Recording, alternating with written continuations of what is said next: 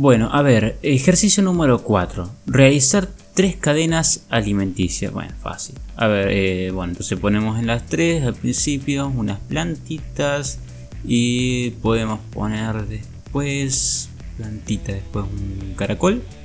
Un caracol que se lo puede comer una paloma y a la paloma se la puede comer un zorro. Eh, después a las plantitas se la puede comer una hormiga, que se la come un oso hormiguero. Y a los hormigueros se lo puede comer un puma. Perfecto. Y las plantas se pueden ser comidas por un grillo, que puede ser comido por un ratón y que puede ser comido por un halcón. Listo, perfecto. Igual, qué sé yo, las plantas, ¿cuáles son? Las puede comer las mismas plantas, la puede comer un caracol como una hormiga y... La paloma se puede comer tanto al caracol como al grillo. Y a las hormigas también. Y el zorro se puede comer tanto al ratón como a la... Y si es un zorro grande se puede comer un oso hormiguero. ¿Está bien? ¿Qué pasa? Eh, ¿Se, se mezclan? ¿Están mal? Ahí no entiendo. Ya sé cómo hacer. Guille, ¿qué pasó? ¿Me puedes dar una mano explicando lo de antes? ¿Con qué? Dale, si no soy más que un recurso audiovisual creado por vos mientras preparabas el video. Bueno, está bien. Comencemos.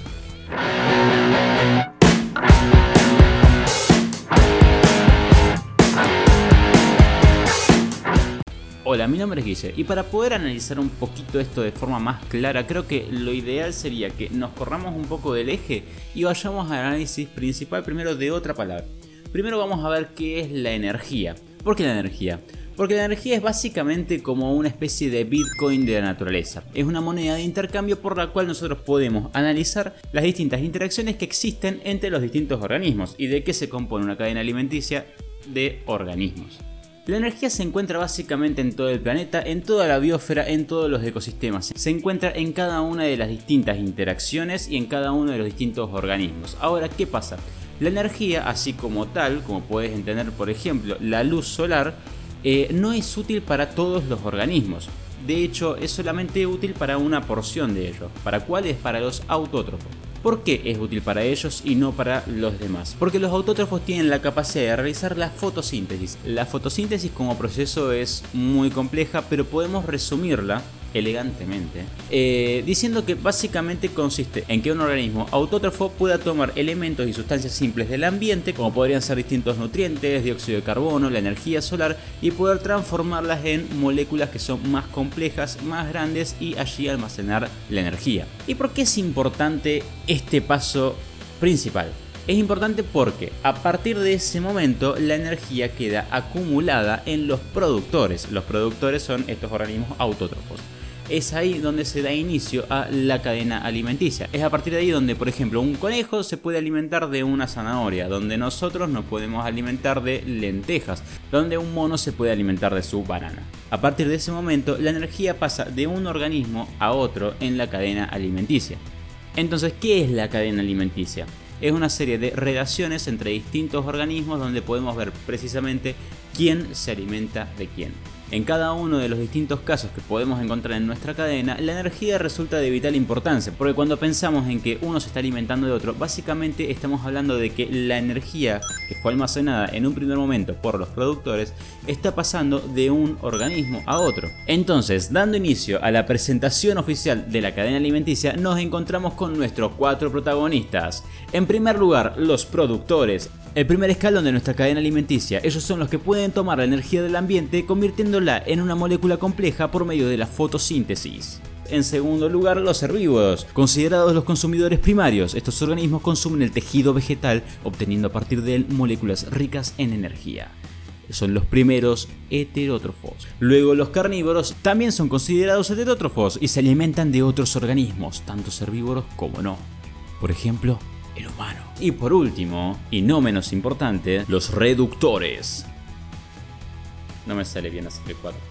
Los reductores, los más macabros de esta lista, se alimentan de las moléculas ricas en energía entre los restos de los organismos muertos. Cuatro protagonistas increíbles, cadena alimenticia, nueva serie, véalo aquí en Un Dato de Color. Y ya que estás suscríbete, dejame un comentario, ponle like, activa la campanita para recordarte cada vez que subo un video y también seguime en el resto de mis redes. Volviendo una vez que tenemos presentado a cada uno de los distintos organismos que nos podemos encontrar, existe también otra forma en la que podemos analizar nuestra cadena alimenticia, y esto puede ser por nuestro nivel trófico. Básicamente, el nivel trófico hace referencia al número de etapas que separan a un organismo del productor inicial. No es nada más que eso. Y es a partir de este momento cuando podemos centrar un poco más nuestro ojo sobre las cadenas alimenticias que habíamos hecho previamente nos podemos dar cuenta, por ejemplo, de que más de un herbívoro se pueden alimentar del mismo organismo vegetal. Así como más de un carnívoro se pueden alimentar de un mismo herbívoro.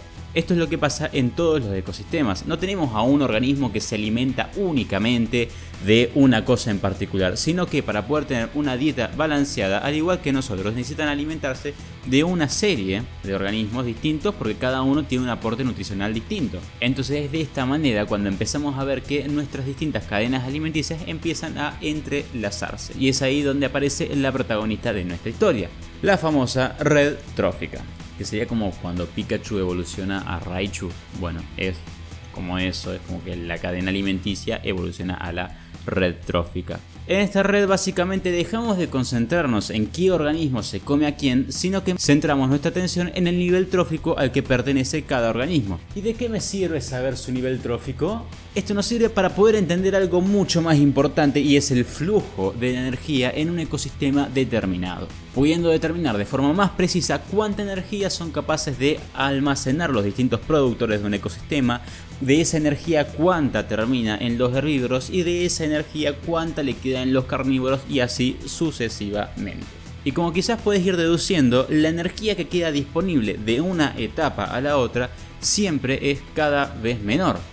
¿Pero por qué? Esto es debido porque cada vez que la energía se encuentra en un organismo particular, ese organismo básicamente la usa. La usa para poder tener energía para respirar, la usa para poder tener energía para realizar sus procesos metabólicos, para desarrollarse, para reproducirse, para vivir no se está preocupando por cuánta energía le queda al siguiente. Por ejemplo, si un conejo se alimenta de una planta, no va a tener toda la energía que tuvo la planta en un momento con la fotosíntesis inicial, sino que va a tener únicamente una porción de esa energía. Lo mismo que si un pequeño zorro se quiere alimentar de ese conejo, tampoco va a tener la misma energía que el conejo supo captar de la planta, sino que va a tener solamente una porción de esa energía y ni te hablar si un humano se come a ese zorro. En cada uno de los casos se realiza un gran gasto de energía. Primero los vegetales para poder crecer y reproducirse y desarrollarse. Luego el conejo esencialmente para poder, por ejemplo, masticar. Para poder masticar necesitas energía. Y bueno, y también para respirar, desarrollarse, realizar las distintas funciones metabólicas y por último el lobo que es exactamente lo mismo. Necesita energía para poder cazar, necesita energía para poder alimentarse, para poder desarrollarse, todo. La energía se va gastando en cada uno de esos procesos quedando cada vez un poquito menos para el siguiente. Y ni te hablo de los reductores que son el último eslabón de todo. Esa serie de eventos desafortunados, o por lo menos para las distintas presas, que se conoce en la ecología, que si no sabías, acabo de hacer un video que habla explicándote qué es la ecología. Si quieres saber qué es la ecología, anda y hace clic en ese video, míralo, ponele me gusta y después vuelve para acá que te termino de explicar qué es la ley del 10% en la ecología. La ley del 10% nos explica de una forma muchísimo más clara lo que estábamos analizando antes. Cada vez que vamos pasando de un nivel trófico a otro en nuestra red trófica, nos vamos encontrando con que en un nivel va a estar solamente el 10% de la energía que se encontraba en el nivel anterior. De manera que si un herbívoro se alimenta de una planta, solamente va a poder almacenar el 10% de la energía que se encontraba en la planta inicialmente. Y así se repite con cada uno de los niveles tróficos siguientes. Es por eso que la mayoría de las redes tróficas no tienen más de 4 o 5 niveles y es porque justamente a medida que más avanzamos de nivel en nuestra red trófica, menos energía tenemos disponible. Entonces, ¿la cadena alimenticia sirve o no sirve? Sí, la cadena alimenticia sirve, es una visión resumida y sintética de una serie de interacciones en distintos organismos en un ecosistema. ¡Qué oración complicada! Sin embargo, si queremos hacer un análisis que sea un poco más preciso, que sea un poco más fiel a la realidad, a lo que puede ocurrir, nos conviene más hacerlo desde la perspectiva de una red trófica, donde podemos basar nuestro objetivo en la energía, en cómo circula la energía en cada uno de estos organismos y no establecer un sesgo que nos limite únicamente a la interacción de un organismo con otro, con otro, con otro y nada más que eso. Así que ahora tenés básicamente un nuevo dato de color. Cada vez que alguien te hable o te mencione a la cadena alimenticia, vos podés hablarle de la gran y fantástica red trófica. Yo soy Guillermo Ludeña y te invito a que te suscribas a este canal, que me, que me comentes en este video si conocías o no de antemano a la red trófica y que, bueno, te suscribas, actives la campanita, le pongas me gusta, me sigas en mis redes y nada, nos vemos en el siguiente. Chao.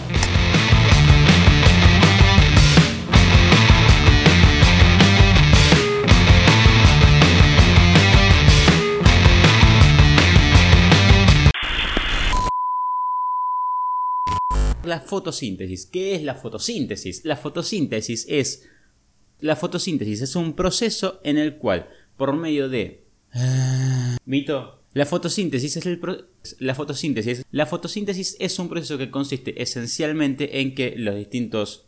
La fotosíntesis es un. la fotosíntesis, es un, la fotosíntesis es un proceso bastante complejo, pero podemos resumirlo esencialmente en que consiste en que... Uh, Dios. La fotosíntesis es un